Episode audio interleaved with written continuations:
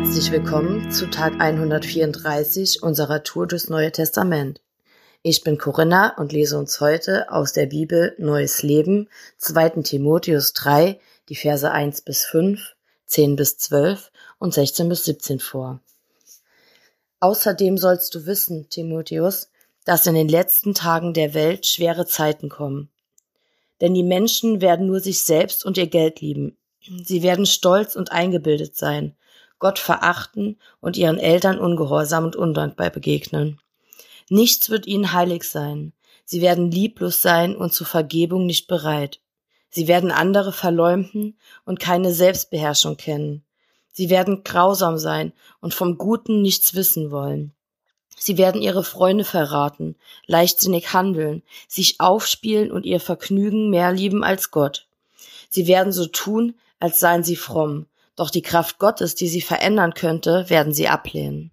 Von solchen Leuten halte dich fern. Vers 10 bis 11. Aber du hast dich an das gehalten, was ich gelehrt habe, Timotheus, und hast dir die Art, wie ich lebe und meine Ziele zu eigen gemacht. An meinem Glauben, meiner Geduld und meiner Liebe hast du dir ebenso ein Beispiel genommen wie an meinem Durchhalten im Leiden. Du weißt, wie viel Verfolgung und Leid ich ertragen habe und wie ich in Antiochia, Ikonion und Lystra verfolgt wurde. Aber der Herr hat mich aus allem errettet. Jeder, der an Christus Jesus glaubt und ein Leben zur Ehre Gottes führen will, wird Verfolgung erleben. Vers 16 bis 17.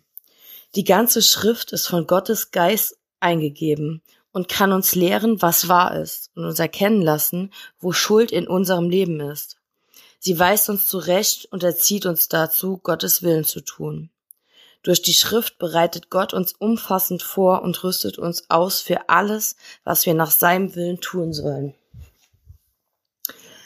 Also Gott warnt uns in dem Text vor den schweren Zeiten, die uns Christen zukommen werden. Er warnt uns zum einen vor der Verfolgung und zum anderen ganz konkret vor Menschen, die bestimmte Eigenarten an sich haben.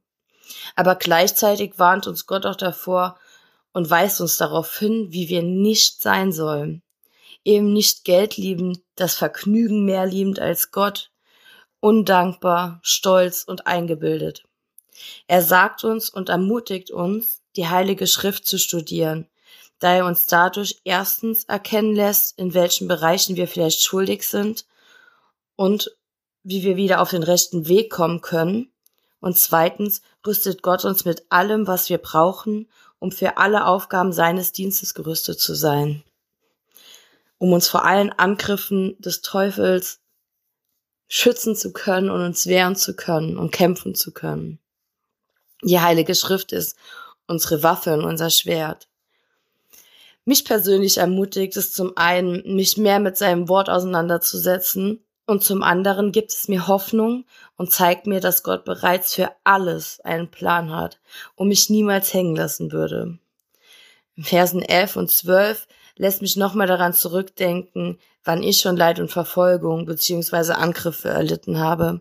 Aber vor allem lässt es mich daran denken, Gott in jeder, dass Gott in jeder Situation da war und für mich gekämpft hat.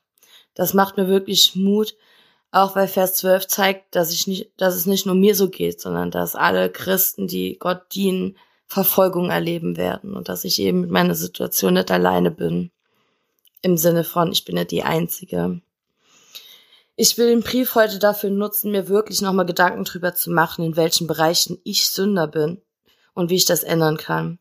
Ich möchte Gott um Hilfe für Veränderungen, um Vergebung bitten und möchte auch euch dazu einladen, den ganzen Text zu lesen und euch auch einmal damit auseinanderzusetzen.